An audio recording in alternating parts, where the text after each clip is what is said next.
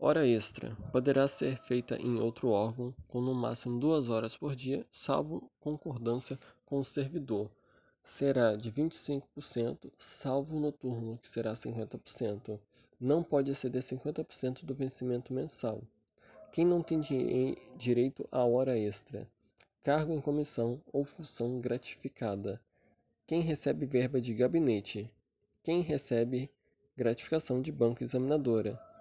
Quem executa atividade temporária de professor? E quem acumula cargo?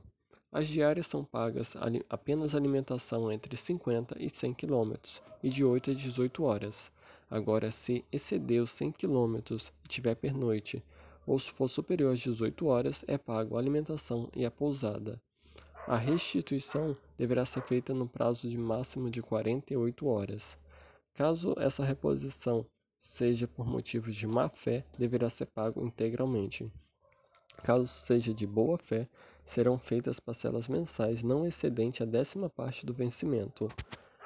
A perda do vencimento ocorre é, quando é cedido a outro órgão, cargo em comissão, estágio experimental ou mandato eletivo.